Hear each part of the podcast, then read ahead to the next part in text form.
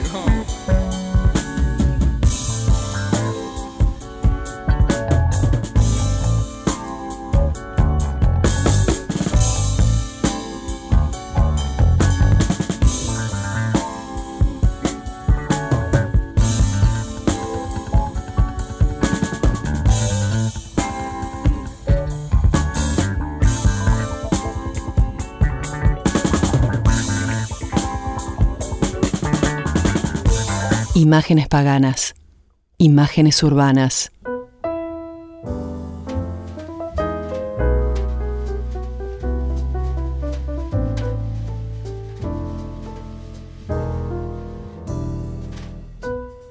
Bueno, hoy vamos a hablar de mm, algunos lugares a través de un par de libros. Algunos lugares, algunas descripciones, algunos personajes, algunas figuras. Pero pensaba los múltiples modos, los infinitos modos en que algo se puede contar, en que algo se puede narrar. Una persona, una vida, una ciudad. ¿De qué modo podrían narrar un pueblo, una ciudad? Por ejemplo, yo pensaba que un pueblo o una ciudad se pueden contar a través de sus personajes, a través de la gente que deambula por sus plazas, a través de los clubes, esos lugares de reunión, de compartir momentos, a través de sus bares, de sus restaurantes, de sus barrios naturalmente, y a través de sus discotecas, sus boliches. Es muy común que gente de determinada edad se reúna y diga, ¿te acordás de tal o cual boliche cuando íbamos a bailar o aquellas épocas? Em,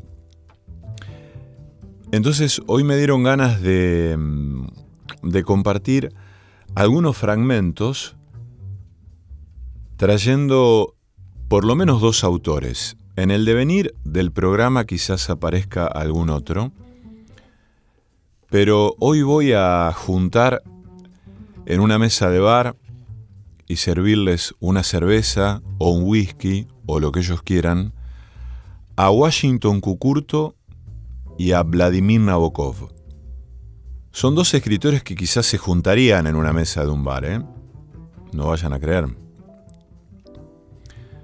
Pero es muy improbable que eso suceda en la realidad. Y hoy los vamos a reunir aquí caprichosamente a jugar a través de textos de ambos. Washington Cucurto, por su parte, nació en Quilmes, esto queda en la provincia de Buenos Aires. Nació en el año 1973. Eh, es editor de una cooperativa que se llama Eloísa Cartonera, que ha publicado un montón de libros de esa manera, a través de esa cooperativa, y ha publicado em, varios libros, ¿no? Em, sobre todo novelas, tiene algunos libros de poesía también, pero por ejemplo, algunos de sus libros más conocidos son La máquina de hacer paraguayitos, 20 pungas contra un pasajero, como un paraguayo ebrio y celoso de su hermana, mucha poesía, 1999 mucha poesía, así se llama el libro, Las aventuras del señor Maíz, El curandero del amor, Sexy Bondi, pero el libro que nos ocupa hoy de Washington Cucurto se llama Cosa de Negros. Algunas historias que cuenta, que despliega Cucurto con una, con una escritura, ¿cómo describirla? Sensual, voluptuosa, irreverente. Eh, se ubican en distintos lugares de Sudamérica. Algunos lugares los podemos eh, eh, reconocer en Argentina, algunos en Paraguay. Y aquí hay algunas referencias a Chile, por el Cerro San Cristóbal, por San Miguel. Pero lo cierto es que aquí Washington Cucurto, de lo que habla, es del samber. Habla del samber, de la cumbia y de las tiquis. Y vamos a leer algunas cosas que describen eh, esas tres dimensiones, esos, tres mundos de Cosa de Negros, este libro de Cucurto. ¿No les pasa a ustedes que cuando leen algo automáticamente viajan o se trasladan como si el autor o la persona que, que narra lo llevara de las pestañas al lugar a donde transcurre la historia? Bueno, también a mí suele pasarme que en determinadas lecturas suena una música, aunque no suene. ¿no? Hay como una banda de sonido tácita, ¿no? Aquí eh, que estamos en, este, en esta experiencia radial, nos podemos acompañar eh, de, esa, de esa banda de sonido, ¿no? Eh, dice Cucurto, yo quisiera hablar del Samber, dar una conferencia en varios idiomas sobre el único lugar de esta perra ciudad que vale la pena posta. Y un poco también para taparles la boca a esos bocones que escupen brea al techo. Fue lo mejor, y eso no me lo discute nadie. ¿Lo conoce? ¿Fue alguna vez? Bueno, no importa. Yo voy a contárselo todo, pero lento, como avestruz. Pero ya va a ir cachando la onda. Y a veces me voy, entro, salgo, me disperso, soy un desastre para contar. Pero usted de acá se va directo al Samber. Acuérdese lo que le digo. Acuérdese y olvídese, por el bien de todos. Ojo que yo no me llevo todo a la boca como los bebés. Le meto pata. Todo empezó en San Miguel Proleta. Fue una idea de Ramón Villasanti, paraguayo, el único de San Miguel que tenía dos kiosquitos cervecerías. Tenía unos pesos ahorrados y primero quiso abrir una radio para pasar música de su país y vivir de la publicidad de profesionales, médicos, dentistas, ginecólogos, etc. Le dije no, mejor es poner un baile. El paraguas cayó más rápido que un rayo, cerró los kiosquitos y puso cerca de la estación de trenes de San Miguel el primer Samber Club de paraguayos. Pequeñito, con una sola vitrola y muchas sillitas y mesas como este bar. Yo le di la idea, le tiré la mejor, pero después me despachó, cuando el dinero entra y el negocio crece, no hay para dos, el dinero como la mujer nunca se comparte, uno patronea y el otro sirvientea. Como no daba, me fui. Él se juntó con otros paraguayos con guita y agigantó todo. Entre paisanos, con nacionales, con padres, todo va mejor. La nacionalidad te mata, Curepí. Las ondas musicales del Samber son las únicas que atraviesan el Cerro San Cristóbal. Allá donde ninguna alma con onda desea ir, los pobreríos del San Miguel Proleta. El Cerro San Cristóbal divide San Miguel. A la derecha, la Virgen de Hormigón, por eso es la única Virgen de todo San Miguel, y la Exulticia, las altas torres. A la izquierda para allá, donde el cielo no tiene ni estrellas, allá el San Miguel Proleta. Ahí nació mamá y papá y un par de mis nenitos. Y yo, yo vengo de lejazo, ahí tampoco hay bailes, ni estrellas, ni tiquis, ni grupos de cumbia. Ahí es todo splash, todo es arena, todo es desierto, aunque hay gente por todas partes. La gente sale de abajo de la arena en medio de los rayos de sol, hay que verlo, ¿eh? Fue la noche del 14 de febrero o del 17 de agosto, no me olvido que anduve por ahí. Esa noche conocí a mi diva total, conocí a Silicia. Uf, Corepí, me pica la sangre. Como si fuera un oso hormiguero y aspirara todo lo que aspira un oso hormiguero. Esa rubia guaraní, caderas de avispero, hacía que la vida girara a mil. Kill y kill, trancosos pasaban. Rubia gerania, simpatizamos de entrada y ya noviamos antes de simpatizar. Don del Samber. No voy a decir acá macanas, no voy a pronunciar amor porque sería poco. Me tingleó el corazón, como las chapas cascoteadas de un rancho. Mi corazón andaba como un nido de lechuza lleno de pelotas de golf. Ahí mismo me zamponí su salivita salvadora en la sangre para siempre entre los dientes, en las caries, y santo remedio calmador. Téngame paciencia si me tranco, usted sabe. ¿eh? El lenguaje es un despepite, lingüística, así le dicen ahora las palabras y yo no soy más que un negro que ama la cumbia y le encanta levantarse minas en el baile. Y hasta ahí llega el horizonte de mi vida, y ahora me pusieron acá a tipear en la comisaría. Narra todo, me dijo el comisario. Narrá. Qué palabra, ¿eh? Narrá te lleva al fondo de las oscuras aguas de la muerte de las cuales no regresás,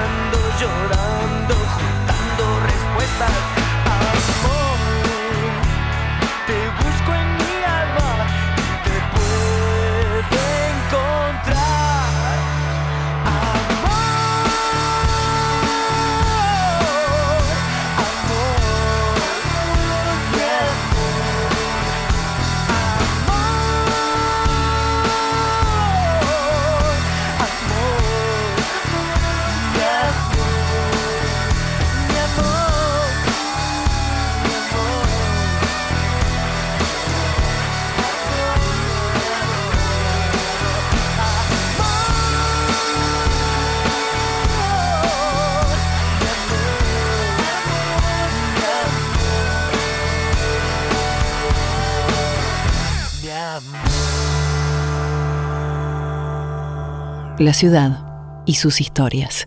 Llego al Samber, llego a mi vida. Veo las lucecitas anunciadoras de la bailanta, los carteles de neón y sus grupos musicales. Empalagan, esto es el mundo, oh Dios, a una cuadra del baile. Antes de llegar paso por Falabella. La calle está llenísima de gente, chicas lindas en short como en la playa. Felicidad, un peruano grita chicas putas en la entrada de un sucucho de bajo fondo. Voy atraído por las lucecitas del Samber. Inmensas vidrieras llenas de ropa, camisas blancas, celestes, blue jeans. Si tuviera plata me los compraría todos. En la fila de televisores, me equivoqué, la pelota no se mancha, dice el Diego en Falabella. Mientras vendo televisores a color, me pongo a llorar como un zángano. Me dan ganas de irme, me voy. De súbito me echo para el cielo y miro las estrellas. La noche me manda de nuevo refusilazos. Una ráfaga ocupa el espacio. Será el cometa Halley. La luminiscencia me mancha la cara, me agrieta los ojos. En el cielo están todos bailando, chocándose, haciendo explosión entre ellos los astros, las constelaciones, los planetas. Yo quisiera ser un astro, cumplidor de deseos y sueños, que a través de las edades me pidan los novios, los enamorados. Por unas monedas yo adivinaría el futuro de un par de chichis. A ustedes mismos, si no. La pelota no se mancha, mi vida no se mancha, un estadio repleto llorando, la pelota llorando, las luces del Samber parecen una nave espacial a punto de despegar, y el humo, el humo del hielo seco. Las estrellas están muertas y yo también voy a morirme como las sombras, como los dioses, como las cosas. Luces, luces, luces, qué enchastre de belleza. Sensacional el Samber. Me pongo a un costado de la pista a ver mover. Esto es el universo. Todas las razas, todos los tamaños, todos los colores, todas las teñidas de pelo, coloraciones. Miro a una parejita bailando a mi lado. La parte femenina del dúo me marca. Yo también la miro. Ahora zarandea las caderas para mí. No va a ser para ese pelado, choto, con el que baila. Seguro que no tenía con quién bailar. Eso es lo injusto del samber. A veces con tantas piernas no hay con quién bailar. Que no me caiga la yeta, juira bichos. ¿Ven? Esa es la gran diferencia que me separa de la rata miserable del dueño. A él le gusta la guita y a mí me gusta la cumbia. No hay que tener corazón para que un negocio prospere. ¿Cuándo entenderán estos sátrapas y ustedes que la cumbia no es negocio? Que dejó de serlo desde el minuto en que nació. ¿Y eso por qué? Porque la supera la televisión, internet, la política. La cumbia no es de nadie, ni de las discográficas, ni de las bailantas, ni de los autores. La cumbia es del hogar donde suena, es de aquel que la sabe bailar. ¿Sigo? Luces, luces, banderas rojo, blanco, azul, pantallas gigantes con un partido de la selección uruguaya, silbidos, chistidos, insultos para el DJ por cortar un gran tema, una polcasa. Así de insensibles son estos. Los y de golpe y virulazo se les da por cambiar algo y te cortan el mambo. ¿Y cuántas parejas, cuántos polvos, cuántas familias arruinadas por estos tiranos de la bandeja y la compactera? Un DJ es un bajón con ritmo. La pelota no se mancha, la cumbia no se toca, rey.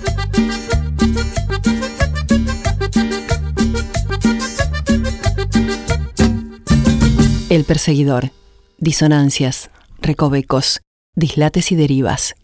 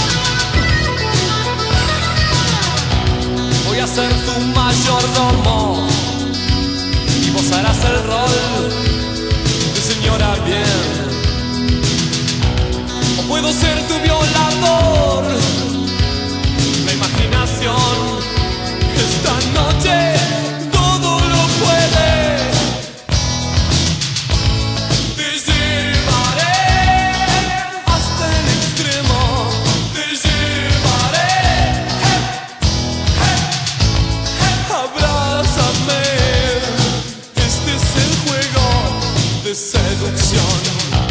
Estamos solos en la selva, nadie puede venir a rescatarnos.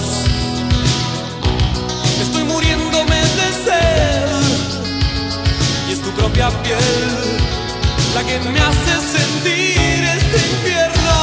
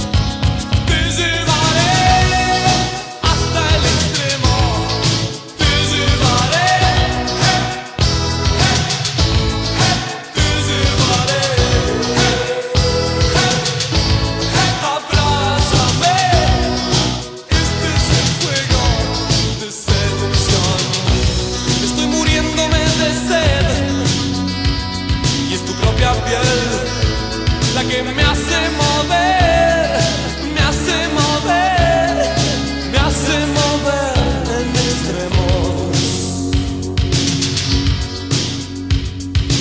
Oh.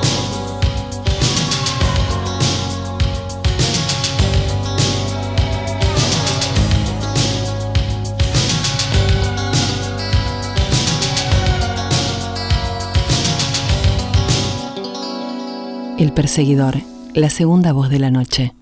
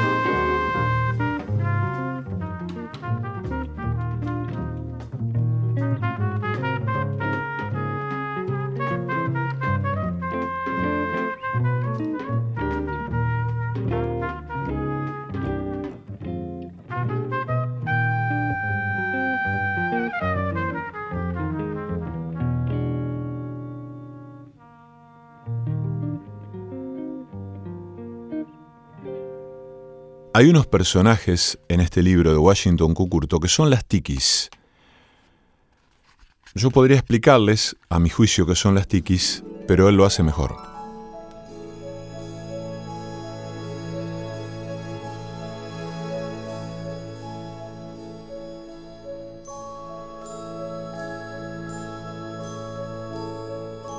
Muchos de mis amigos me han preguntado qué es una tiki, y ahora después del final de Noches Vacías, me parece un buen momento para contarlo.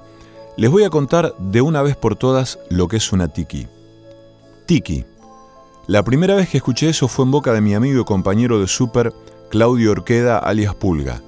Mirá esas tikis que van ahí, me dijo. Y me marcó con los ojos a dos chicas riéndose en la calle. Las tikis se ríen de cualquier cosa, de hecho pasan el día riéndose. Esa es su cualidad más sorprendente. Nunca andan solas, siempre con otra tiki igual a ellas, que uno nunca sabe si son hermanas, primas o vecinas o todo a la vez, es lo más probable. Y siempre, siempre, hasta cuando las insultás con el chiste más tonto, ellas sonríen y parece que vinieron al mundo para eso. Y a veces uno cree que le está hablando a una promotora de shopping o de supermercado, pero nada más alejado, ellas no saben lo que es el negocio no conocen a Freud e ignoran el psicoanálisis. Igual les pasa con el yoga, la comida vegetariana y la internet. De lo que son auténticas conocedoras es de letras de cumbia y capítulos de novelas televisivas, pues su vida es una novela. Y tienen una imaginación novelesca que a mí me encantaría tener. Todo en ellas radica en el credo. Si les decís, vamos a la luna, ellas te creen. Y lo más probable es que por pícaro te lleven ellas. Eso se llama tener espíritu.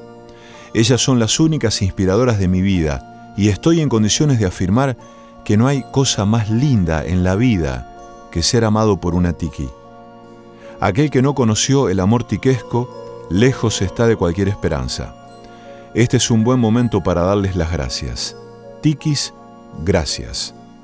Se levantan temprano y están verdes como la esperanza. Las encontramos en todos lados, pues las hay a rolete en el cole, en el micro, en los bailes populares, pero no alcanza, por la sencilla razón de que la mayoría de los hombres no saben mirar. Son nuestras reinas visibles e invisibles del barrio.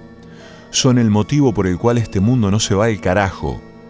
Les encanta que les regales hebillas de Mickey para el pelo y que las quieras mucho, mucho.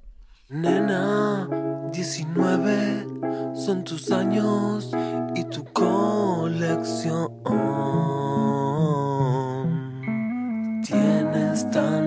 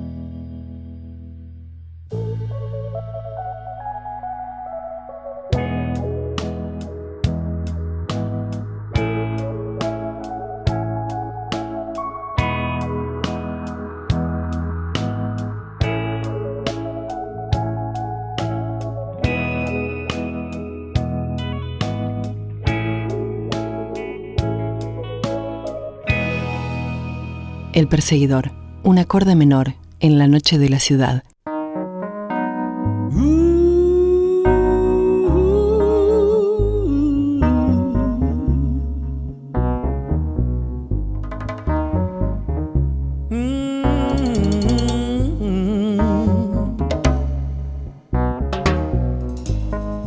Yes, this is the ghetto.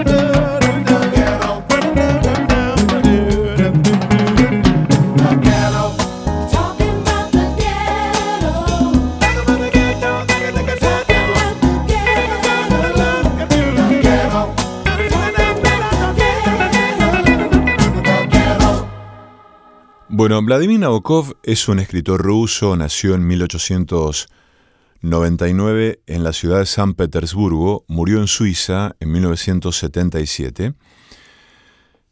Eh, pero esos son datos biográficos que poco nos importan, en verdad. Después de que eh, la novela esta a la que nos vamos a referir fuera rechazada por cuatro editoriales norteamericanas, en 1955 Obelix Press, una editorial francesa, decide publicar Lolita. Es una historia inquietante y polémica que cuenta el romance entre un hombre de 40 años y una niña de 12. La historia de la obsesión de Humbert Humbert, un profesor de 40 años por la doceañera Lolita, es una extraordinaria novela de amor en la que intervienen dos componentes explosivos la atracción perversa por las ninfulas y el incesto. Lolita es también un retrato ácido y visionario de los Estados Unidos, de los horrores suburbanos y de la cultura del plástico y del motel. En resumen, una exhibición deslumbrante de talento y humor a cargo de un escritor que confesó que le hubiera encantado filmar los picnics de Lewis Carroll. Bueno, de todas maneras, lo que les quiero leer es un fragmento de Lolita donde efectivamente Nabokov, o el narrador, describe, habla de las ninfulas.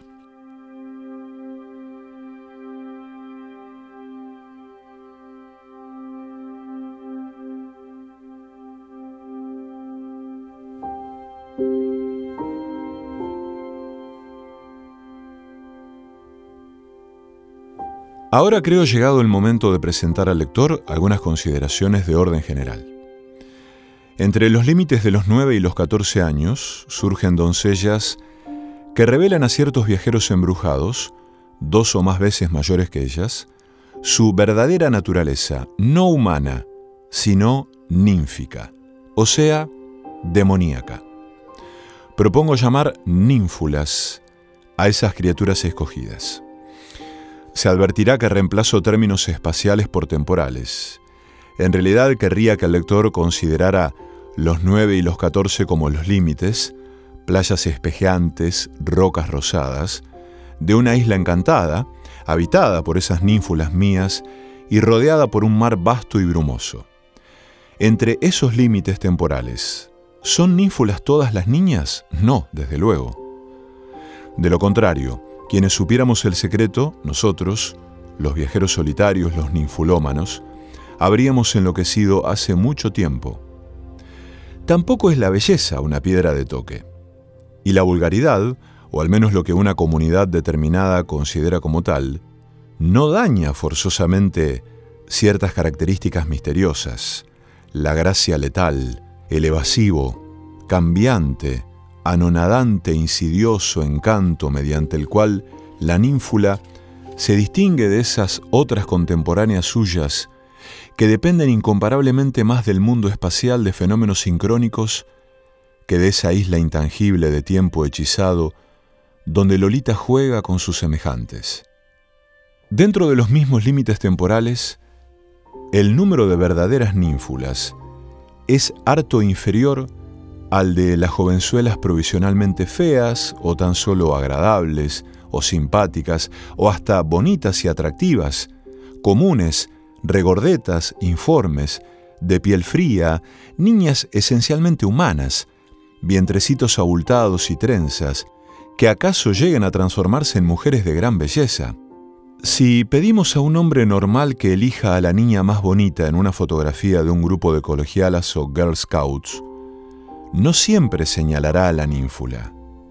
Hay que ser artista y loco, un ser infinitamente melancólico, con una burbuja de ardiente veneno en las entrañas y una llama de suprema voluptuosidad siempre encendida en su sutil espinazo, para reconocer de inmediato, por signos inefables, el diseño ligeramente felino de un pómulo, la delicadeza de un miembro aterciopelado y otros indicios que la desesperación, la vergüenza y las lágrimas de ternura me prohíben enumerar, al pequeño demonio mortífero entre el común de las niñas y allí está, no reconocida e ignorante de su fantástico poder.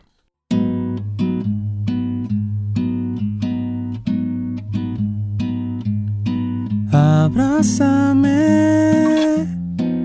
y muérdeme. Llévate contigo mis heridas. Aviéntame y déjame mientras yo contemplo tu partida en espera de que vuelvas y tal vez vuelvas por mí. Y ya te vas, que me dirás, dirás que poco sabes tú decir. Despídete, ya no estarás al menos ten conmigo esa bondad. Te extrañaré,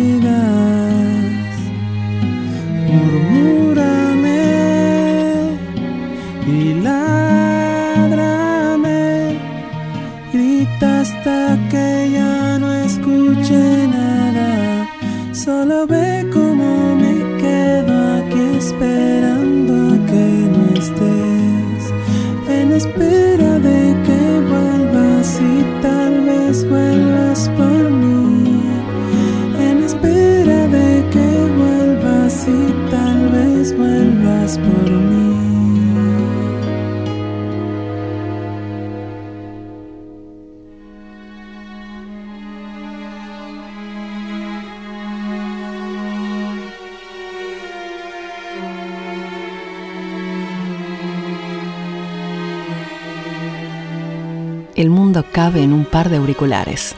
El perseguidor.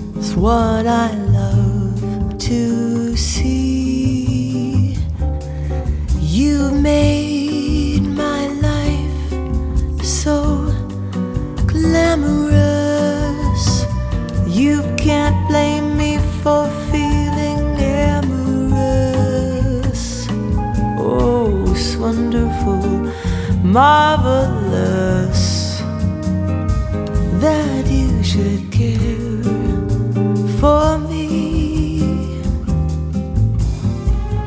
It's wonderful,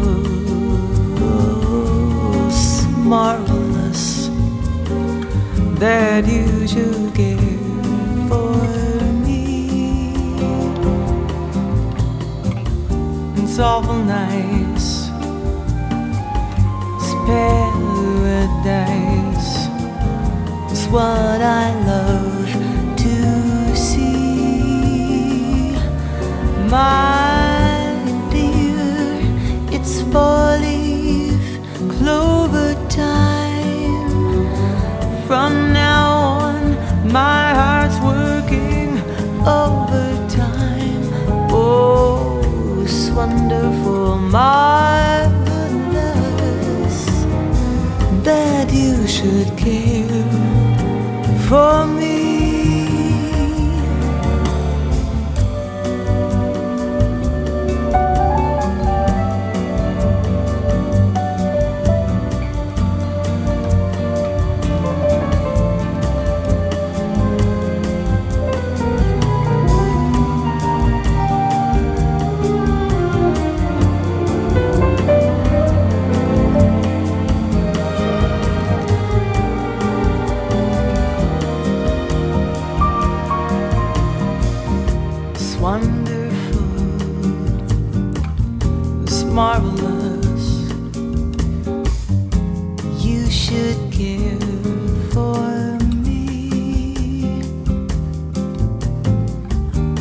Softly nice, it's paradise.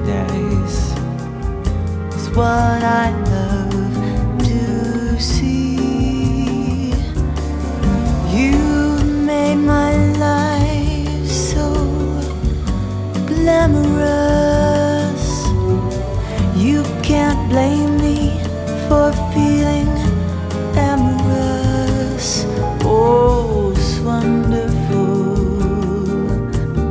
Oh,